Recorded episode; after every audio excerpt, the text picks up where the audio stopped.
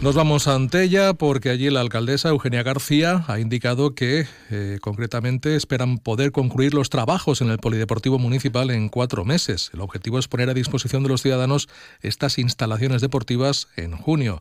La alcaldesa ha indicado que era un proyecto de legislatura que se conseguirá acabar en un año, por lo que no se descarta una tercera fase con la que acondicionar una pequeña zona de parking en el polideportivo. La proposta que teníem per a quatre anys, però creguem que conforme anem, ja estem pintant tot el poliesportiu també, falta vindre de les portes i poc més, creguem que a juny podríem tindre ja la segona fase acabar i per fi el polideportiu pues, estarà en les condicions que toquen. Sí que és de veres que potser tindríem una tercera fase, que estem també pensant-la, no sabem per quan, perquè ja t'he dit que la feina de, de quatre anys suposadament anem a acabar-la en un any, en un xocotet parking dins del poliesportiu.